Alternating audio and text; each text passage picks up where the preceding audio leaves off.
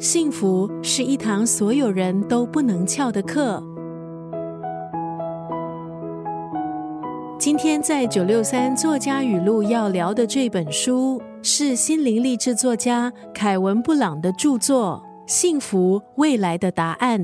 如果人生是不断的学习，那么幸福课就是最受欢迎的选修课程。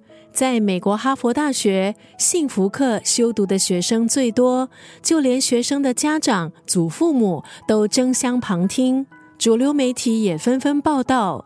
现在最抢手的课不是经济学，而是幸福学。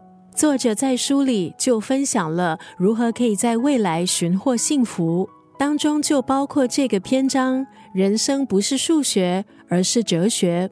从数量的增与减来做评估，我们的思考变成永远以加减来计算输赢。可是生活并不只是利益这件事，学会分享不一定是减少或是损失。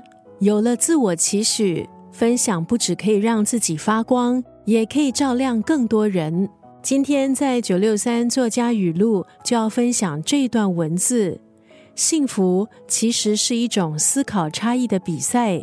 悲观的人从顺境中看到瑕疵，乐观的人从逆境中看到良机。刚刚分享的文字出自这本书《幸福未来的答案》。得其所爱是成功，爱其所得是满足。快乐的主导权其实掌握在自己，而不是别人。幸福其实是一种思考差异的比赛。悲观的人从顺境中看到瑕疵，乐观的人从逆境中看到良机。